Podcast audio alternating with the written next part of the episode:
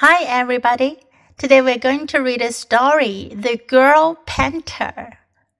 First, listen to the story, The Girl Painter. Mary Cassatt wanted to be a painter. Her family was rich. They lived in Paris for a while. There, Mary saw all sorts of art. Then they returned to America. I want to be an artist, she told her parents. I want to paint pictures. Nonsense, said her father. You're a girl. Get married, have children of your own, said her mother. But Mary begged and begged.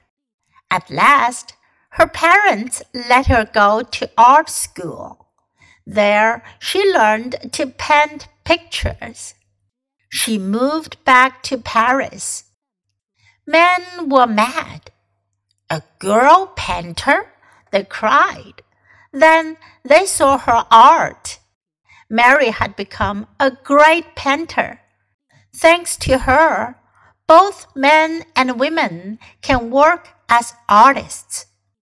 这个故事讲的是女画家 The girl painter，女性的画家。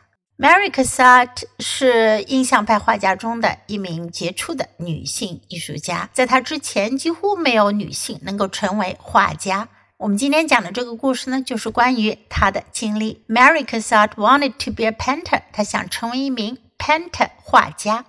Her family was rich，她的家庭很富有。Rich，富有的，有钱的。They lived in Paris，巴黎，for a while，有一段时间，他们在巴黎住了一段时间，住了一阵子。There, Mary saw all sorts of art. All sorts of 这个短语的意思呢是各种各样的、形形色色的。在那里呢，玛丽看到了各种各样的艺术品。Then they returned to America. Return 返回了，然后他们就回到美国。I want to be an artist, she told her parents. I want to paint pictures. 她就跟她爸爸妈妈说啦，我想成为一名 artist，艺术家，artist。我想要画画。Nonsense 是胡说，胡说八道。他爸爸说他胡说。You're a girl，你是一名女孩子呀。Get married, have children of your own。 妈妈就说 “get married” 这个短语的意思呢是结婚。Get married，你结婚吧。Have children of your own，生你自己的孩子。Of your own，你自己的。But Mary begged and begged. Beg 祈求、恳求，但是玛丽呢一次又一次的祈求她的父母。At last, her parents let her go to art school. 最后呢，他的父母让他去上了艺术学校。There, she learned to paint pictures. 在那儿，她学会了画画。She moved back to Paris. 她又搬回了巴黎。Move，搬动、移动。Men were mad. 男人们很生气，mad，生气的、不满的、气愤的。A girl painter, they cried. Cry，叫喊，他们大声嚷嚷着：“女画家。”当时的男性很瞧不起女性。Then they saw her art，然后他们看到了她的艺术。Mary had become a great painter，玛丽已经成为了一名伟大的画家。Thanks to her, both men and women can work as artists。多亏有她，男人和女人一样都能成为艺术家了。Okay, now let's read the story together.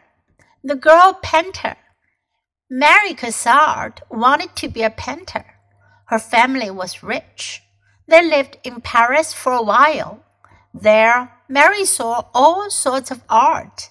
Then they returned to America.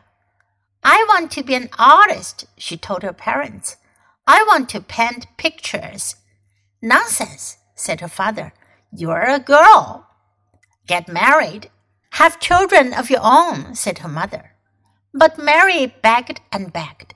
At last, her parents let her go to art school. There, she learned to paint pictures. She moved back to Paris. Men were mad. a girl painter? They cried. Then they saw her art.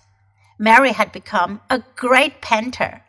Thanks to her, both men and women can work as artists. Do you like today's story? 你们喜欢今天的故事吗？如果喜欢的话，别忘了给 Jess 老师点赞哟。你可以在 U 英语公众号找到今天的故事的英文和中文译文。Thanks for listening. Until next time. Goodbye.